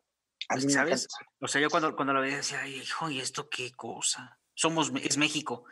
Es que es México, entonces es una quiero ver México si puedo ir en Dios Verde si ahí veo México? ¿No? Pero un poquito es este, este tema. ¿Para qué quiero este, atormentarme con alguien que está en su coche sufriendo? Si eso me pasaba a mí con la familia, entonces sí, este, también se nos calentaban los sándwiches, ¿no? Y entonces sí veías al tío que se ligaba, ¿no? A la una jovencita y entonces la tía se enoja. Es el reflejo claro de, de, nuestra idiosincrasia. Es los mexicanos que están saliendo como si no hubiera pandemia, ¿no? E, e, exactamente, exactamente. Pero traen, a la, traen a la muerta en el carro y se van a la competencia de los, de los, del automovilismo y, ahí está la muertita guardada en el carro, pues no pasa nada, ¿no? Está bien bonita esa película, a mí me gusta mucho. o Lagunilla Mi Barrio, ¿no? Que Lagunilla Mi Barrio es este, clásica. Leía esa anécdota que te contaba de que no podía, de que no quería Manolo Fábregas no quería que brillara el, Tirantes, porque el eje central de Lagunilla, mi barrio, era Manolo Fábregas y, era Doña Lancha. Y entonces de repente. Era Don, Abel, ¿no? Que era Don Abel. señor teatro. Yo le pregunté a Héctor, le dije, oiga, este, ¿fue amigo de Manolo Fábregas? Me dijo, no. Manolo Fábregas era ojete. en sus, en términos llanos era ojete. Porque le comió el Tirantes la película. O sea, tan grande era. La película estaba escrita para Don Abel y el Tirantes termina robándose la película. Y Manolo Fabregas peleó y peleó porque quitaran esa escena final. Nunca porque era la, que, era la que todo, todo el mundo se desmorona. O sea, no hay forma de no creer este cabrón que es un cínico mujeriego que embaraza a la Rita, que es un pobre diablo que no de ni oficio ni beneficio, y lo quieres al cabrón. Por lo mismo. Porque es el mexicano aspiracional. O sea, el todas mías, el que, el, que, aunque lo meten al bote por robarse, por estar involucrado en un robo, me parece, ¿no? Y después la secuela en Lagunilla de mi barrio 2, en donde eh, la primera escena, la, dirige Raúl Araiza, me parece, ¿no? No, la segunda creo que la dirige René Cardona, la primera sí es Raúl Araiza. La primera es de Raúl Araiza y la segunda es de René Cardona, tiene, razón. Y la primera escena de la segunda es justamente, bueno, de hecho, René Cardona, en, en este cierre eh, que tú comentas de la escena esta conmovedora, es justamente la 2, de la esta joya que hace también René Cardona. Pero esa película inicia con una boda dentro del reclusorio. Y entonces es muy particular porque entonces eh, los empiezan a casar y entonces este, ya están ahí y le dicen, eh, eh, ya, ya puede besar a la novia, ella ya embarazada, ¿no? Este, la besa y, y, y como el típico mexicano gandalla, dice, bueno, pues ahí se ven, ya me voy, ¿no? Voy a la luna de miel, ¿no? Porque ya se quería escapar del bote, ¿no? Y esos personajes le quedaban ahora sí que como anillo al dedo, ¿no? Yo creo que él los tejía. Al final, yo creo que él metía mano también en, el texto y, lograba estas creaciones fantásticas.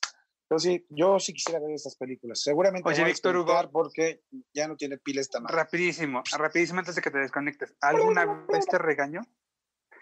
No, no, yo vivía con el temor de que un día me pusiera una cagotiza por algo, ¿no?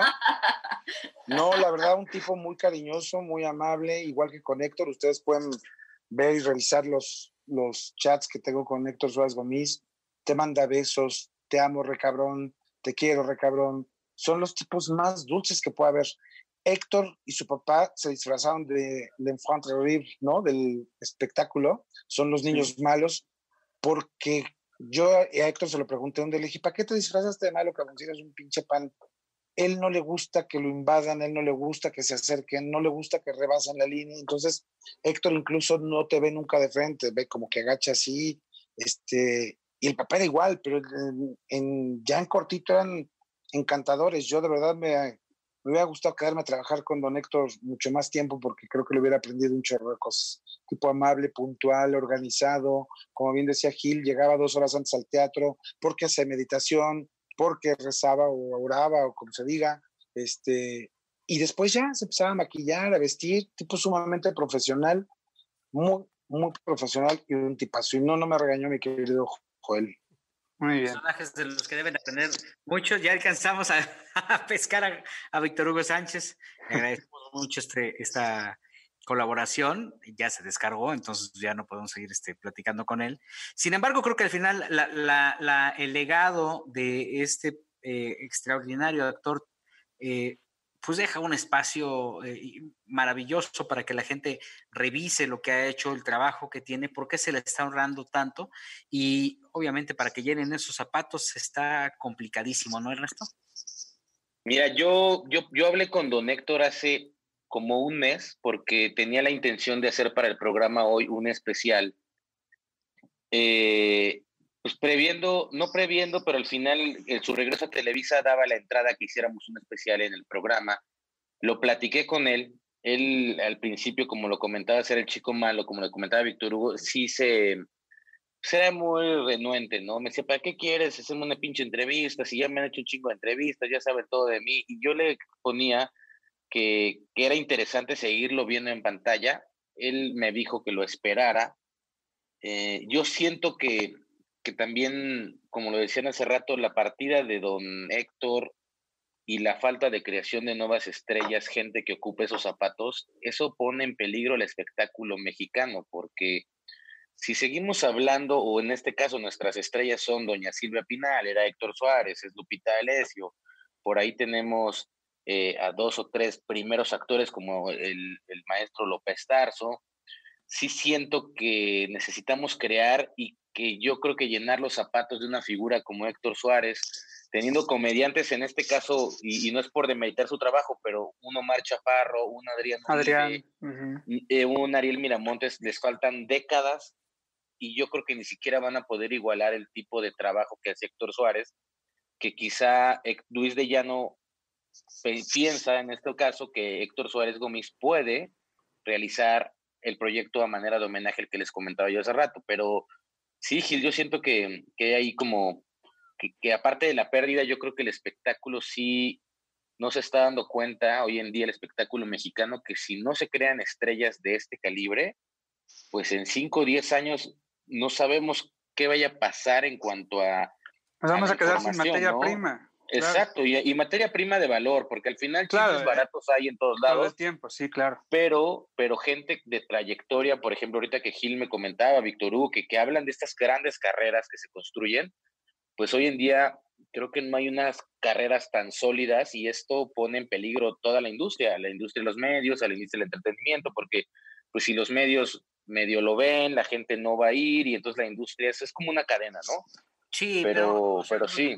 Si tú ves el Star System, y tú, digo, no me vas a dejar mentir, eh, el Star System gringo tiene una estructura tan perfecta que te permite ir encontrando quién puede suplir claro. a Chico, o quién puede suplir a Robert De Niro, o quién puede suplir. Y entonces van preparando perfectamente a ese tipo de estrellas, igual.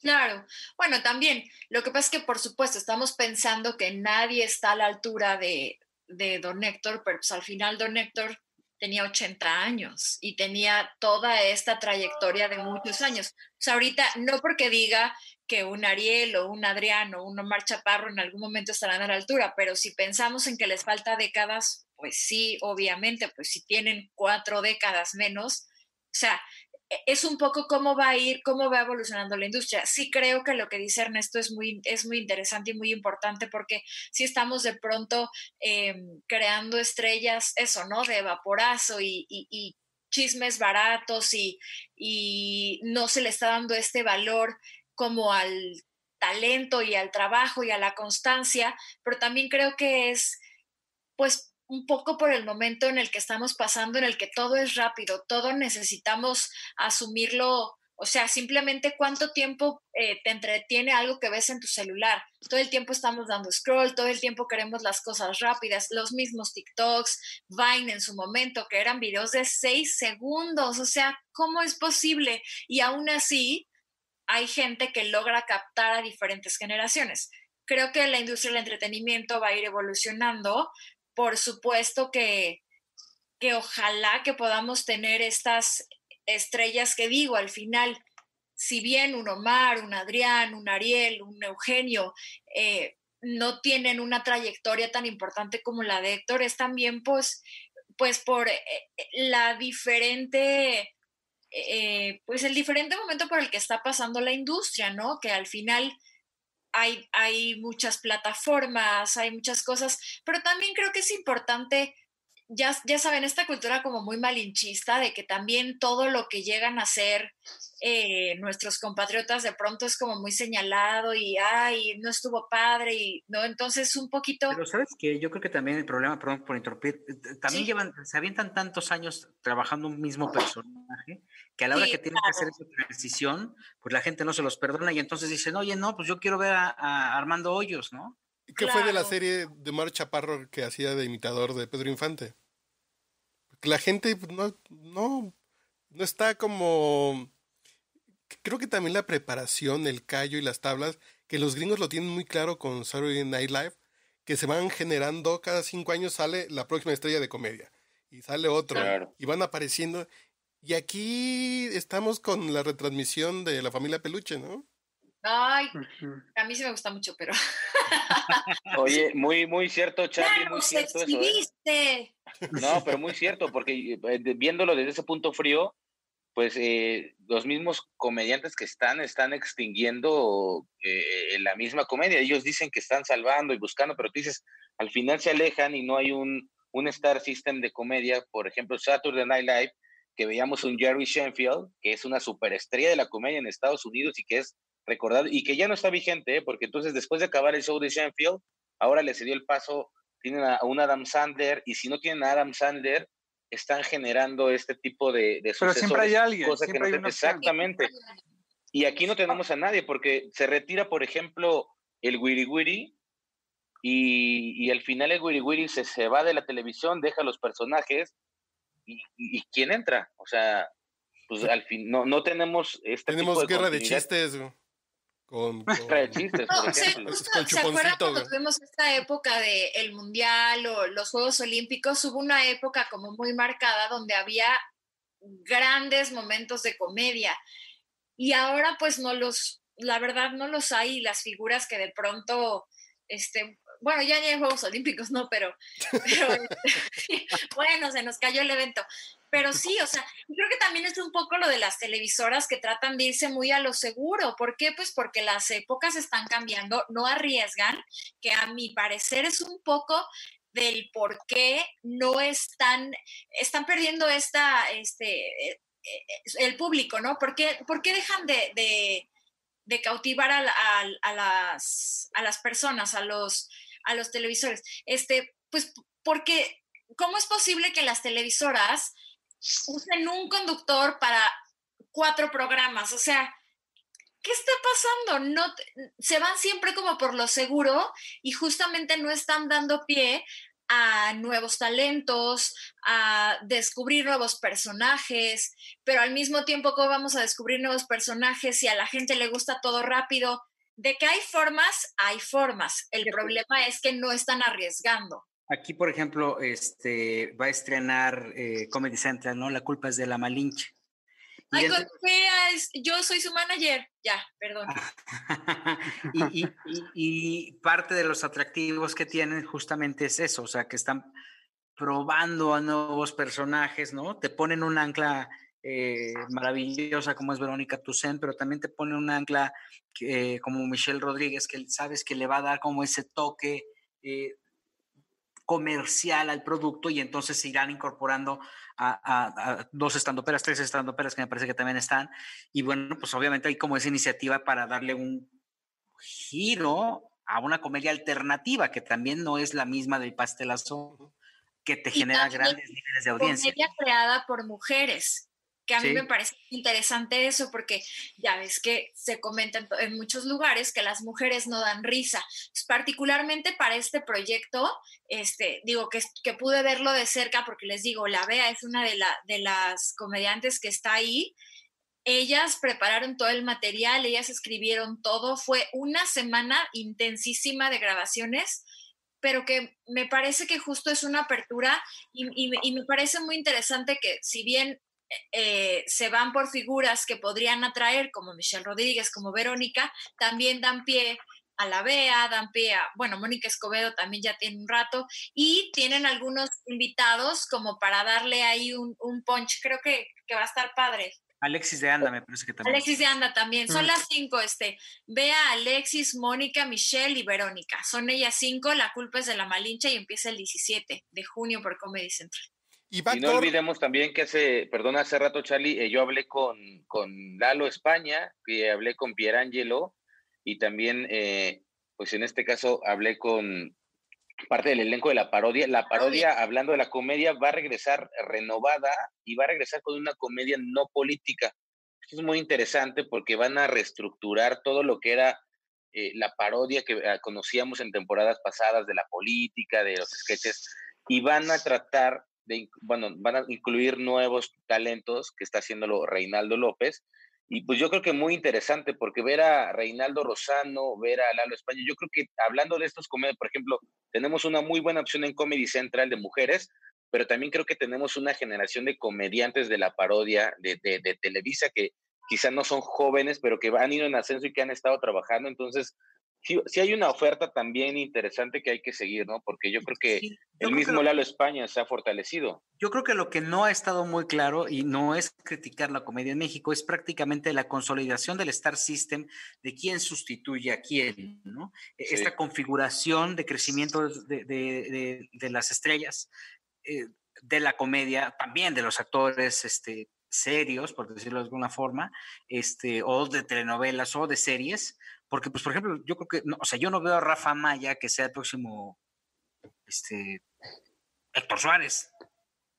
yo no pues lo veo haciendo nada, ya ves tanta cosa que le ha pasado. Pero yo lo veo en el anexo. yo, no lo veo ni siquiera ser el próximo. Ya, yo ya ni lo veo, mano. Oye, ¿y por qué ya no está José Eduardo en la parodia? A mí sí me da mucha risa José Eduardo. No lo sé. Fíjate que hace rato que yo platicaba con el elenco eh, no, no, sé por qué no está incluido. Yo creo que seguramente tendrá algún mejor otro proyecto o están buscando darle otro giro a, al programa, pero inician en unas semanas y además eh, déjenme comentarles que Televisa le va a dar el horario domingo estelar a la parodia, 7.30 de la noche. No, sé que es 26 porque me puedo equivocar. Y después los va a regresar al lunes. Gigantes. Exacto, y después los regresa al lunes. Sí, va a estar increíble porque darles un horario así eh, sí, sí va a requerir mucha fortaleza y además mucho ingenio. Yo creo que sí va a estar muy bueno. Sabes que, al final con, estos con estos programas de comedia tanto a este vecinos, eh, una familia de 10, ya ves, 10 años, ¿no? Para hacer la segunda temporada. Y que ya viene la nueva temporada, ¿eh? De familia de 10. Ya viene la cuarta y quinta temporada. Y a la gente les le ha gustado mucho.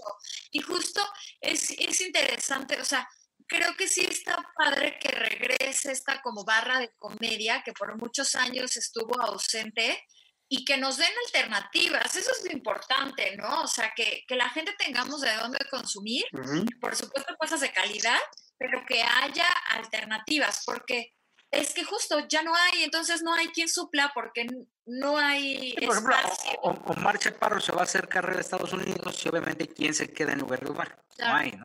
Y hay un poquito como este elemento de, de algún, alguna persona me dijo, no, hay que preocuparse por quién vas a quitar, si, más bien por quién, sí, no te preocupes por a quién vas a quitar, sino a quién pones. va a quedar en tu lugar, ¿no?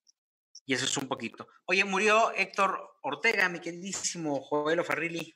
Sí, así es también. Al otro día de Héctor Suárez muere Héctor Ortega, un actor de teatro, de cine, de televisión. En los últimos años, sobre todo en las telenovelas, ¿no? Lo recuerdo en telenovelas de Televisa Niños, de estas que producía Rocho Campo. Yo. Ahí lo no te hagas, mana, no te hagas. Tú lo conociste. Yo soy de la edad de y ahora resulta que fuiste a Generación Televisa Niños. Claro que sí. No, por favor. Fui casting para Perdónala, Rocío no me quedé. Yo creo que Ivonne de los Ríos es de la generación de pequeños, de pequeños gigantes, pero de la, de la de Ernesto La Guardia. Les juro por Dios, tengo 32, soy generación Televisa Niños, lo conocí No tienes por qué presumir tu edad aquí, Ivonne.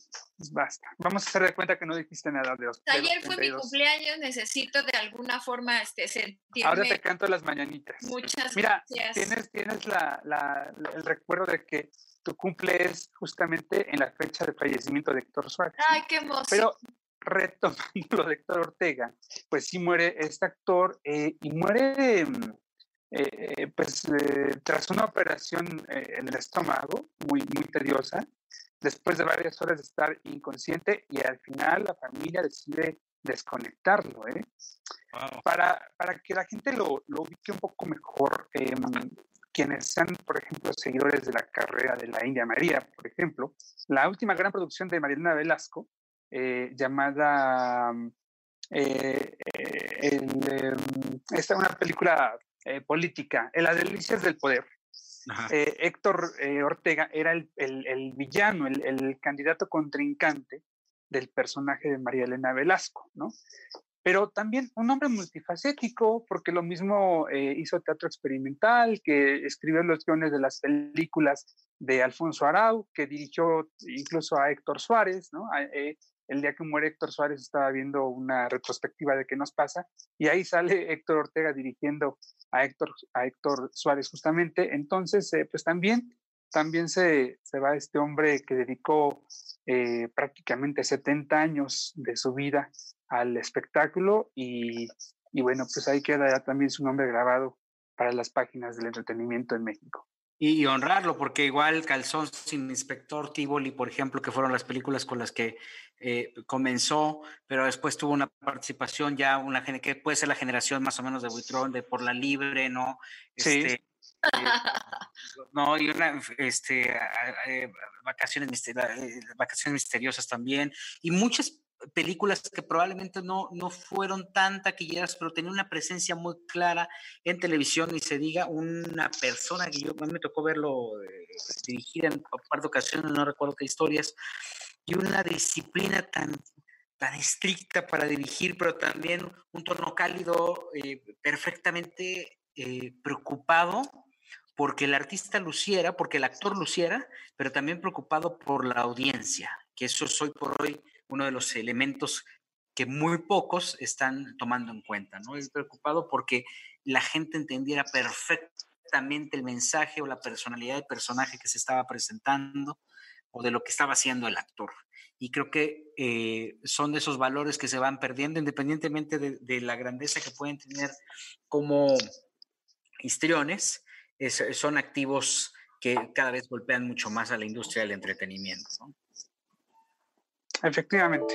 Y em, además, tal como Héctor Suárez, justamente Héctor Ortega, un hombre eh, consciente del respeto que debe tener y que implica un escenario, un foro de televisión, eh, una cámara, el director, el guion y, por supuesto el público. Alguna vez eh, Héctor Ortega me hablaba justamente de ese tremendo respeto que él sentía por el público y en los últimos años, insisto, especialmente por el público infantil, que fue eh, con el que él conectó durante las últimas dos décadas de trabajo. Sí, sabes que a mí me llama mucho la atención que tú pactabas una entrevista con él y era muy puntual. O a diferencia de muchos que son sumamente informales. Este no, muy puntual. O sea, él te decía, nos vamos terminando la, la, grabación, nos vemos, te espero a las 3 de la tarde. Entonces tú llegabas a 5 para las 3 y a las 3 en punto salía. Al menos esa fue como la experiencia que yo tuve con él. Muy puntual y con un trato muy afable, muy, muy cercano también con los medios de comunicación, respetándolos eh, y entendiendo la relevancia que tenía el medio de comunicación muchos comentarios en redes acerca de su partida.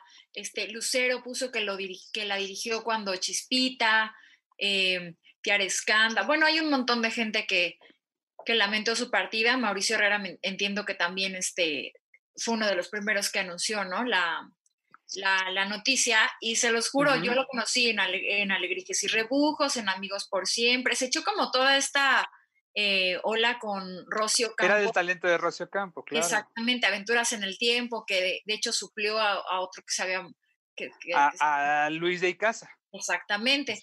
Falleció Luis de Icaza, entró él y entonces, este, eh, bueno, él ya tenía varias telenovelas y ahí fue, de verdad, ahí fue donde lo conocí, pero eh, ya en los últimos años hizo varias telenovelas, entiendo, en Hijas de la Luna se llama, se llamó hace días. pasado, me parece.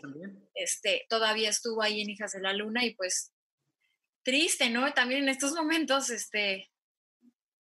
¿Sabes qué también es esto? Justamente el hecho de que, de que, te estés yendo en una etapa en la que no puedas eh, honrarlos, ir a despedirte de ellos, ¿no? Con esta costumbre, pero también pues es una etapa que nos está haciendo revalorizar la muerte verla desde otra perspectiva, porque eh, tenemos e, esta costumbre de, o de burlarnos de, ella, o, de verla de una manera muy superficial, muy, ah, ¿no? Este, y ahora, pues, eh, todas esta, estas pérdidas tan lamentables nos están haciendo, eh, pues, también reconfigurar la forma de despedirnos y nos está obligando a honrarlos en vida, ¿no? Efectivamente, en vida, ¿verdad? En vida. Oye, pues ya tuvimos una muy buena charla con Víctor Hugo Sánchez, que nos habló de Héctor Suárez, este Joelo Farril, que platica de este deceso de, Héctor Ortega. Y pues este, nosotros tenemos una cita la próxima semana. ¿Ya tan rápido? Ya tan rápido, mi Qué bárbaro. ¿Ya, cuántos tequilas llevas, Joel? Este es como mi cuarto, nada más. Pues, Pero estoy, estoy bebiendo en honor de Ivonne. Oílo. Por su cumpleaños. Valóreme, en vida, en vida, valóreme. Claro, te estoy ¿Cuál es tu reflexión, Ernesto Buitrón, de todo esto? Pues siento que la reflexión es que quizá la pandemia o lo que estamos viviendo no nos ha dejado ver eh, estos actorazos que se nos están yendo tan rápido. Sí creo que el espectáculo en este momento, eh, los medios, la industria, está cambiando, se está reconfigurando y, lamentable que también se pierdan pues, personalidades no importantes que quizá aunque no estén tan vigentes, no tengan un programa, no estén en el ojo del reflector, pues no dejan de ser importantes porque al final son parte de esta columna vertebral. Yo creo que mi reflexión es, eh, tenemos que, que, ver, trabajar y seguir de cerca a, las estrellas que pueden en un futuro pues representar el espectáculo a nivel internacional y que puedan jalar a la gente a los, a los teatros, en este caso a, las, a, los cines. Eh, también me preocupa un poco que no los haya, Gil, porque si, como tú dices, al final uno se va a Estados Unidos y, y se congela, ¿no? El caso de, de Chaparro, que, que, no sabe si ya es comediante, pero es actor, pero es actor de comedia. O sea, Cantante. Adrián Uribe, que, que, es conductor, pero también actor de novela, pero entonces también no sabe si es el Víctor. Y siento, como lo decían hace un rato, que Acuerden, acordémonos de este dicho, el que mucho abarca, poco aprieta. Oye, no, pero yo, eso es complicado. creo que Omar lo está haciendo bien, ¿eh? No, lo, lo, está haciendo bien, pero también Omar tenía una carrera muy, muy fuerte en México y el hecho de irse a arriesgar eh, es poner eh, en stand-by su carrera algunos meses. La película de Netflix, la verdad es que esa película no le fue muy bien y, no digo que esté mala porque yo sí la vi. La idea no era mala, pero el hecho de querer sacar... No, pero el, el hecho de quererse, digamos, evocar a un ídolo tan grande, no sé si me confundí a mí como espectador y ya ven que yo soy un poco exigente en los contenidos. Siento que desde mi punto de vista no le favoreció tanto y no es mala, eh, claro, la, película no es mala, la idea no es mala, pero, sí se arriesgó mal. Son diferentes, o sea, en, tu en la carrera vas a tener diferentes proyectos, en algunos les irá mejor y en algunos no tanto, pero esta parte de es que son conductores, pero actores, pero comediantes, a mí en lo personal no me parece tan mal porque justamente de eso estamos hablando, que hay estrellas que, están, que estaban en cine, pero que estaban en teatro, pero que también hacían comedia y que por eso son grandes estrellas, porque podían abarcar todas estas, este, estas partes. Por supuesto que no las estoy comparando, pero eh, yo creo, yo también pienso que Omar lo está haciendo bien, que en algunas cosas les irá mejor que en otras, totalmente, ¿no?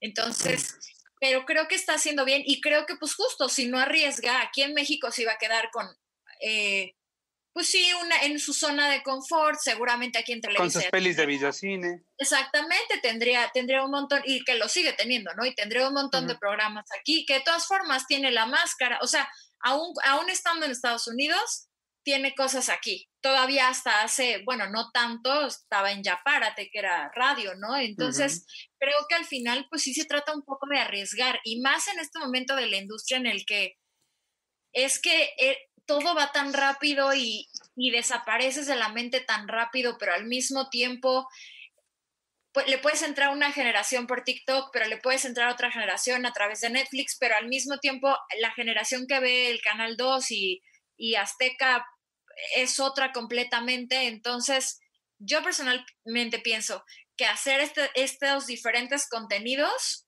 no está mal. Pero bueno, pues yo qué voy a andar diciendo, ¿verdad? bueno, Farrili. Oye, básicamente eh, todo esto me invita a invitar y a convocar a toda la gente que nos escucha y a la industria a mm, revalorar a todo el talento enorme que hay en México. Particularmente me hubiera gustado más convivir, platicar más, entrevistar más, aprender más a gente como Héctor Suárez, como Héctor Ortega o como tanta gente que se nos ha ido últimamente. Entonces creo que hay que darle su lugar a cada quien, el respeto y la posición que merece. Y no todo es Carla Panini y Américo, no todo es, ¿sabes? O sea, creo que hay mucho más por ahí. Entonces, con eso, con eso me quedo. Y un aplauso eterno para nuestras estrellas. Oye, pero si, van a hacer coberturas de obras de teatro y se quedan afuera ahí esperando a que salga justamente los chismosos, ni entran a ver las obras. Y ahorita que ya no vamos a tener obras, vamos a estar más complicados. Ivonne. Pues es que se te está Didi que viene desde uno, viene desde, viene desde los periodistas, desde los reporteros, que hay que consumir en general todo, o sea, la, gente en México, tenemos un montón de talento, la gente en la Ciudad de México tiene la oportunidad de ver un chorro de espectáculos. Ah, bueno, tenía, querida. Tuvo. tuvimos alguna vez la oportunidad y no se valora, ¿no? Entonces, eh, así como dice, como dice Ernesto, que él es, que él es muy exigente en los contenidos, más allá de la exigencia, hay que, hay que consumir, hay que probar, hay que, o sea, que no me digan que hay la película, quién sabe, pues hay que ver de todo un poco y darnos la oportunidad justo de también eh, echarnos un clavado a estos contenidos eh, en de película, todos estos canales que nos enseñan este, joyas que ya, ya, no, ya no se hacen, ¿no? Y sí, pues una, es lamentable la pérdida de los dos Héctor, Héctores, Héctor. Oye, pero ahora la industria del espectáculo, ya para irnos antes, eh, Carlos H. Mendoza, va a cambiar un poco. Los productores de teatro están apostando por tener una capacidad al 75% en, en las localidades de sus teatros y adoptar un modelo como el de Israel, ¿no, Joel? En el que venderían eh, las entradas por células, me parece, en la que tú puedes comprar dos boletos o cuatro boletos y eh, en el dentro del teatro van a dividir los, eh, eh, las butacas para que tú tengas, o vayas con tu grupo de cinco, con tu grupo de dos, o con tu grupo de seis, o de tres, los que sean, y que esto pues reactive la, la, industria del teatro, Joel. Sí, se trata de un sistema eh, cuya venta es exclusivamente por Internet, donde tú, por ejemplo, eliges tus tres boletos en la fila B, el 32, 33 y 34, y entonces en automático el sistema bloquea todas las butacas que hay alrededor de tus butacas y ahí se hace tu cápsula, ¿no? ¿Para qué? Para que el siguiente comprador tenga disponibles las otras entradas de manera de que se conserve la sana distancia y así eh, lograr ocupar el 75% de eh, los recintos. Claro, esto eh, ah, implica un enorme reto para los productores y para los empresarios teatrales porque eh, además necesitan generar el, voto de confianza del público. Para esto tienen que sanitizar, pretenden entregar kits para cada, para cada persona, van a desaparecer los programas de teatro, si la propuesta es aceptada por el gobierno de la Ciudad de México, desaparecen los programas de teatro, desaparece por supuesto la venta de, boletos físicos, van a, tu boleto va a ser por QR, por el código QR, habrá unos lectores en las entradas que sean los que te, den, te den el acceso. Eh, quieren contratar túneles sanitizantes también. Entonces, eh, viene todo un movimiento bien importante, bien fuerte.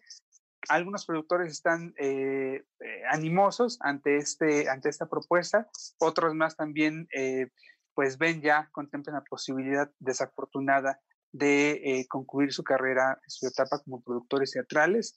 Entonces vienen, vienen cosas y movimientos bien importantes. Sí, una Oye, yo tengo, yo tengo una duda ahí. Y en esta parte de, pues, económica, ¿qué, ¿qué, va a pasar? ¿Los boletos van a ser más baratos? O sea, ¿en, qué, ¿en dónde se va a disminuir ese...? Claro.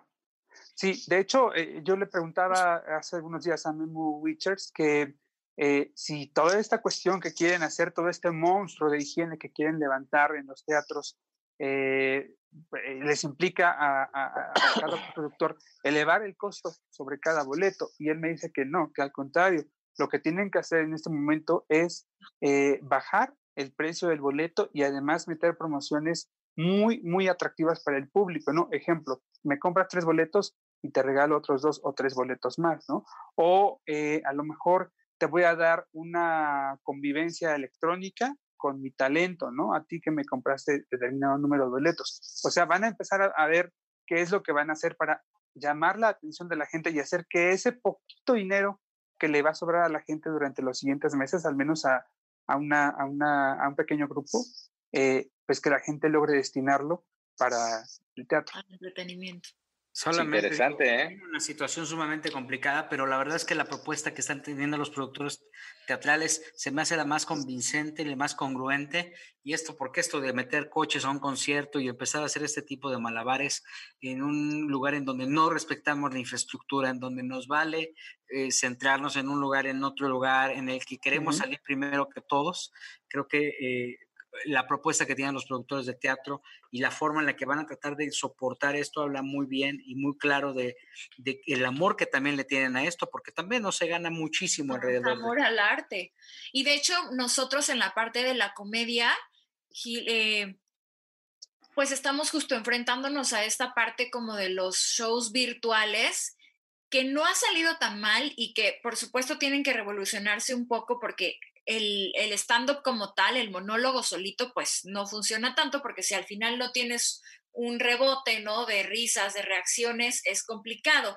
El fin de semana llevamos a cabo un show virtual justo con, con Bea y con Isra Punk y eh, es interesante porque se activan los micro, bueno, se hace, se hace a través de estas plataformas de Zoom, bla, bla, bla, se activan los micrófonos de algunas personas que quieran como convivir, como hacerlo este, interactivo. Para la retroalimentación. Exactamente, para escuchar las risas o para el, bueno, y a ver qué están haciendo y de dónde nos visitan. Y lo que sí, el área de oportunidad que yo veo es que justamente hay ciertos comediantes que, bueno, por supuesto, aquí si lo hacías en Ciudad de México, ¿no? En cualquier este escenario, pues solamente venía la, gente de Ciudad de México. Con esta parte de los shows virtuales, tenemos la posibilidad de dar show para gente de otros países, de otros estados, eh, incluso para corporativos que están incluyendo, eh, pues, este tipo de como de shows virtuales y que el costo, eh, pues, disminuye porque al final no tienen que estar pagando por, eh, por persona, ¿no? Por decirlo así, si es como para, como más masivo virtualmente. Entonces, digo, en todas las crisis hay oportunidades y ya veremos cómo salimos bien librados de, de, esta, de esta crisis sanitaria. Oye, Ivonne, curiosidad, del 1 al 10, ¿cómo le fue eh, al espectáculo respecto a, a la gente que llegó? ¿A cuánta gente llegó? Es, fue porque, bueno, fueron más o menos 60 personas. Ok. Me queda claro que es poco, pero lo, pues de hecho lo anunciamos con muy poco tiempo. Tuvimos solamente una semana para promocionarlo. Y ¿Cuánta gente cabe en un beer hall, por ejemplo? Exactamente. En el beer hall entran 80 personas. O sea, si hubiéramos tenido esas 60 personas en un este, show normal y pagado, la verdad. Claro, hubiera sido caótico. No, o sea, es que hay, por ejemplo, en el Cuevón caben 120 muy apretados, pero si van 60 personas, es un buen show. Lo que pasa es que eh, la industria del stand-up comedy o de la, de la comedia, no sé, en, a lo mejor en el tenorio, estos espectáculos que llevan estrellas, pero los del stand-up comedy, la verdad es que pocas, pocas son las figuras que de verdad jalan muchísima gente. ¿Por qué? Porque hay mucha alternativa cada semana y porque un mismo comediante se presenta pues muchas, o sea, justo se presenta eh, tres veces a la semana, ¿no? Dos veces, una. Los comediantes que han llegado a tener un éxito arrasador, bueno, por muchos factores, por ejemplo, un Franco Escamilla se presenta en la Ciudad de México una vez al año. Entonces, obviamente, pues, eh, y aún así hay quien, por supuesto, les va maravilloso. La cotorriza. Pero Franco, hace una arena Ciudad de México, o sea, Sí, exacto. Hace, hace Auditorio Nacional y creo llenó dos fechas en un día, o sea, dos, veces en un día. Y se presentan una vez al año. Me queda claro que son otras dimensiones y otras palabras. Ahorita los que están súper así pegando más que la cumbia, em, la cotorriza, que de hecho el domingo tuvieron una transmisión gratuita, ya saben, pagada por ciertas marcas, y se conectaron 132 mil personas. Y una semana antes tuvieron un show eh, pagado de 70 pesos y tuvieron más de 3 mil, 30 mil asistentes, o sea, son más de 2 millones de pesos. La Hora Feliz, una semana antes se presentó igual en el 139, tuvieron, me parece, 8 mil boletos, que también es muchísimo. Y una semana, dos semanas antes la Cotorriza, o sea, la Cotorriza está pegando más que la cumbia por todos lados, también porque está haciendo una dinámica distinta, no es stand-up, sino que justo hacen un podcast, entonces se sientan a hacer el podcast, tienen invitados, en esta ocasión tuvieron a Pepe y Teo, me parece, y entonces es una dinámica distinta que permite que la gente y que además está muy de moda, este, este, ellos particularmente están muy, muy, muy de moda, tienen invitados como muy famosos, les ha ido muy bien, les ha ido maravilloso y que han tenido esta alternativa y que les está yendo maravilloso. Con los, con los lugares que son, que es el 139, lo que hacen también es que ofrecen un paquete a no sé cuántos kilómetros a la redonda que también te llevan tu cena y también te llevan, o sea, como que tienes todo armadito para tener la noche. Entonces, si, volteamos a ver este tipo de, de resultados, ¿hay oportunidad? Claro que la hay, o sea, que quien me diga que, que hacer un show de, y, además de en las mismas condiciones que hubieran hecho un show este para ciento, en el, en el 139 caben yo creo que unos 130, ¿no? Más o menos. Si me dices 150 personas, si me dices que al final ellos tuvieran la oportunidad de que en lugar de que quepan 130 personas caben este 30 mil, está maravilloso. La cosa aquí es ¿cuántos comediantes tienen esa posibilidad? Pues son muy pocos, son muy contados. Este, yo creo que un Richie O'Farrill, un Daniel Sosa. Eh, también el tema es, por ejemplo, en La Hora Feliz, hace dos semanas había el escándalo porque estuvieron grabando La Hora Feliz y iban este, en vivo, bla, bla, bla, y resulta que el cojo pues parecía que estaba, o sea, se puso muy mal y parecía que tenía COVID y entonces ahí estaban todos, este, ay Dios mío, y el contagiadero al final lo tuvo. El que sí fue Carlos Vallarta. Y entonces sale a decir, no, pues sí, salí porque tengo que hacer podcast, porque tengo que buscar alternativas, porque tengo que ver cómo hacerle y pues ahora tengo esto y, ¿y qué le vamos a hacer? Entonces, eh, son unas por otras, ir viendo, este, yo les agradezco un montón a todos los medios que nos apoyaron justo para promocionar, insisto, para el tiempo que fue y todo y los alcances, no me parece que haya sido un mal resultado, que puede haber un resultado ocho veces mejor, por supuesto, ¿no? Pero sí hay oportunidad, sí hay oportunidad, solo hay que ver cómo eh, encontrar a los perfiles es una industria que se está transformando y ya antes de irnos, ya llevamos mucho. Este, este, por ejemplo, el, fin de semana me tocó ver Cinepolis Click, transmitió un concierto íntimo de Emanuel y Mijares. Ay, no me hables de eso. ¿Por qué no? ¿Qué, no, ¿No te gustó? No, me, me hubiera encantado seguramente, pero resulta que nunca pude conectar. A mí me gustó. La plataforma no sirvió en mi televisión, gracias en mi celular tampoco se podía. Luego al fin, al final me llegó la imagen, pero no me llegó el sonido. Uh, qué caray. Bueno, 99, 150 y 250 pesos el boleto. eh. Iba avanzando de acuerdo a lo que tú quisieras. Si tú quieres ver una transmisión, este, pues eh, no HD, pues pagas 99. Si quieres ver una HD, pagas un precio ¿cuál más. pagaste tú? Perdón, Gila, Yo la de indiscreción. 99 pesos, la de 99 Ah, pesos. ok, yo también pagué la de la- 99, La, pero econ- la dije, economía no está dije- para más, Colito. dije, a lo mejor pagué la de 99 y nada más incluía la pura IMAX, sin sonido. lo interesante del tema es que eh, eh, ellos están dando el paso, igual lo que el, el ejercicio que hizo se agradece de Televisa el fin de semana, son un paso muy claro de cómo va a estar la comunicación y cómo se va a ir configurando el, el ambiente artístico. Emanuel Mijares, este evento lo hicieron a beneficio de 12 fundaciones eh, eh, y lo que para los resultados que creo que tuvieron va a ser un lugar en el que se van a quedar a vivir porque lo que presentaron fue sensacional. O sea, Totalmente. y además, estos dos tienen un trato con, con entre ellos maravilloso, son dos grandes amigos, se tienen perfectamente muy bien identificados, dónde contar un chiste, dónde no, las anécdotas que no son públicas. Entonces te dan un- un- una hora y media de espectáculo maravilloso, abres un traguillo y terminas bailando como loco tú solo con quien estés, este, viviendo una experiencia sensacional. Yo puedo asegurar abiertamente que Emanuel y Mijares se van a quedar en, haciendo este ejercicio muchísimo Seguro. tiempo más, porque hasta que se empiecen a reactivar los conciertos, porque Oye, los intérpretes, ¿no? Y en este mes también eh, viene, el fin de semana viene el show de Rodrigo de la Cadena, que también creo que es 150 pesos. 150 pesitos. Viene con Alejandra Ábalos y también, como Oye, le fue muy bien a Carlos espérame. Cuevas. Espérame, eh, Em- a ver, de Emanuel y. Mijares te costaron 99, 99. pesos. Sí, 150 y 250. Rodrigo de la cadena está Sí. cobrando 150 pesos, está loco. A mí 150 también pesos. se me hace un exceso. Y yo creo que si hubiera cobrado 120 hubiera estado No, decente. no se hagan dalle, ¿no? Es que justamente no Pero come mucho, Rodrigo, está bien. Que hay que hacer una ahí para que eso funcione. No, pero yo, yo- creo que prometen. Miren, el último show que dio, que ese fue gratuito, fueron como tres horas y media, me parece. O sea, entonces me parece que un show de tres horas por 150 pesos tampoco está tan, tan, tan a- alocado. Jo- Joel está matando a la gallina de los huevos de oro.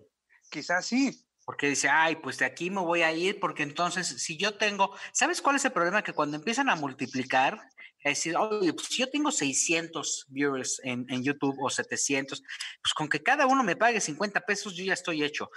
Ok, lo entiendes. Pero no, está, co- está cobrando 150 pesos, que eso es una 150. botella de Bacardí, ¿no? ¿Cuánto cuesta una, una botella de Bacardí?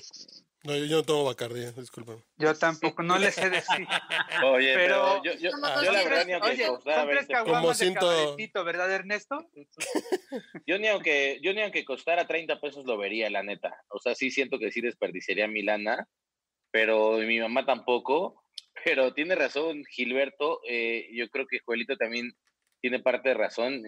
Sí pueden matar a la gallina de los huevos de oro si están abusando, porque si el Emanuel, que trae un show muy bueno en vivo y que le fue bien en click, cuesta 90 varos, pues este, yo, de, yo mi, mi rango de ahí va a ser de ahí para abajo. No, De no, para los arriba va- yo van a que no. matar, van a matar la gallina de los huevos de oro. Sí, yo vi a Rodrigo de la cadena en las transmisiones que estuvo haciendo Bohemia en la pandemia, creo que se llamaba el programa que estaba Ajá, haciendo. sí, sí, sí. Y la verdad es que sí puede cantar tres horas, pues son aburridísimas. O sea, sí, Sí. puede cantar éxitos porque Ay, además ya, te pone. Joel. Él No, yo, creo que te tiene que gustar No te mucho la preocupes, bohemia. Rodrigo. Yo hablo de ti en el programa. Tienes que- sí, voy a hacer- No, querida, no. tienes que tener un perfil muy, muy específico para agarrarle el gusto a Rodrigo, Claro. porque Rodrigo, por supuesto, tampoco es que les encante eh, a las masas, ¿no? Tienes que ser un bohemio bien, bien específico. No, Sí. está bien, está bien. es un- ya es un genio musical y es un cuate. Pero que le sabe bajen al precio, ¿no? pero que no cobre 150 varos por, por, por un show de tres horas en donde él sale y es aburridísimo. O sea, él quiere llenar la, eh, la- la cueva, o cómo se llama el lugar este que El- tenía. el- ajá, la cueva de Cueva. Rodrigo. Lo que- quiere llenar cuatro veces este, la cueva de, de, de, de Rodrigo La Cadena, agandallándose. Yo creo que el problema es que la falta de humildad, lo que hemos dicho en este espacio, es un tipo genial, canta sí. está muy delgado, no sé qué se hizo, pero se ve muy bien. Ya te dije que es el amor. Ah, bueno, el amor, ¿cierto? ¿De quién, Juanito? ¿De quién? ¿Con quién anda, eh? No, no le conozco, ¿eh? No le conozco, pero sí, sí le, No, le a tiene ver, pues, enloquecido. Aquí ven y dinos nombres. Queremos. No, de veras, no le conozco. Si le conociera yo, te lo diría. Oye, Juelito, así defendías Eh, a Juan Gabriel, me estás, deja- me estás haciendo pensar cosas. mi No, pensando no, mi Juan Gabriel, mira, Así defendías diría- a Juan Gabriel. como diría Jorge Nieto, un beso donde quiera que esté, a mi Juan Gabriel. Mi Juan Oiga, Gabriel no quiero- tiene quiero- punto de comparación. Quiero hacer un paréntesis, incluir a mi amigo Carlos, que está ahí, porque yo estoy bien clavado con la cosa de. Anonymous, ¿eh?